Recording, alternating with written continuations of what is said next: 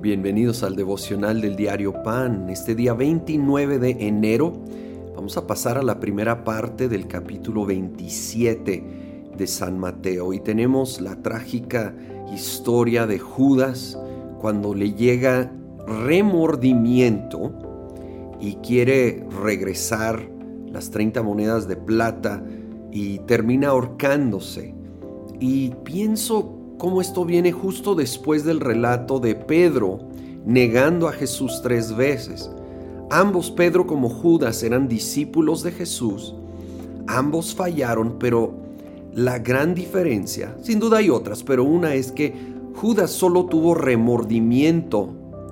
Pedro, sabemos si luego seguimos leyendo, hubo arrepentimiento arrepentimiento que lo llevó a una restauración tan poderosa que él fue de los pilares de la primera iglesia.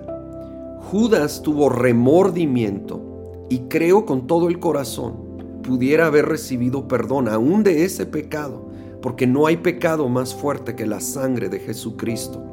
Pero en, en vez de arrepentirse genuinamente, nomás se hundió en su propia depresión y remordimiento y terminó en esta tragedia, que nosotros aprendamos a sí, sí sentir remordimiento cuando hacemos algo mal, pero llevarlo al arrepentimiento, que quiere decir cambio de mente, de mente que lleva a cambio de comportamiento, a realmente pedir perdón delante de Dios. Y a veces, ¿saben qué? Tenemos que perdonarnos a nosotros mismos. Ya cuando le pedimos perdón a Dios, Él nos perdona.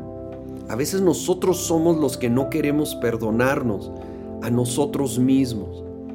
Y tal vez hay alguien hoy que necesita escuchar esta palabra. Si tú ya pediste perdón de todo corazón al Señor, tú eres perdonado. Ahora perdónate a ti mismo. Seamos como Pedro. Vamos adelante a la restauración y a todo lo que Dios tiene para nosotros. Más adelante en el capítulo, pues Pilato está buscando cómo soltar a Jesús porque se da cuenta que realmente es inocente y ofrece entregar que, que mejor liberen a Jesús, dice, o quieren a Barrabás, porque él era un criminal verdadero, peligroso. Y para su sorpresa, el pueblo dice, no, suelta a Barrabás porque era costumbre soltar a un preso y termina soltando al culpable, a Barrabás, y llevando al inocente Jesús a la cruz. Y aquí venimos representados todos en Barrabás. Todos nosotros hemos pecado en alguna expresión. La Biblia es clara y si somos honestos, todos reconoceremos que hemos pecado. Pero como Barrabás, es increíble que nosotros no tenemos que pagar la condena que nos corresponde porque Jesucristo la paga en nuestro lugar y luego dice la escritura que ya no hay condenación para los que estamos en Cristo Jesús, porque Él la llevó, Él la sufrió, Él fue a la cruz y pagó el precio por ti y por mí.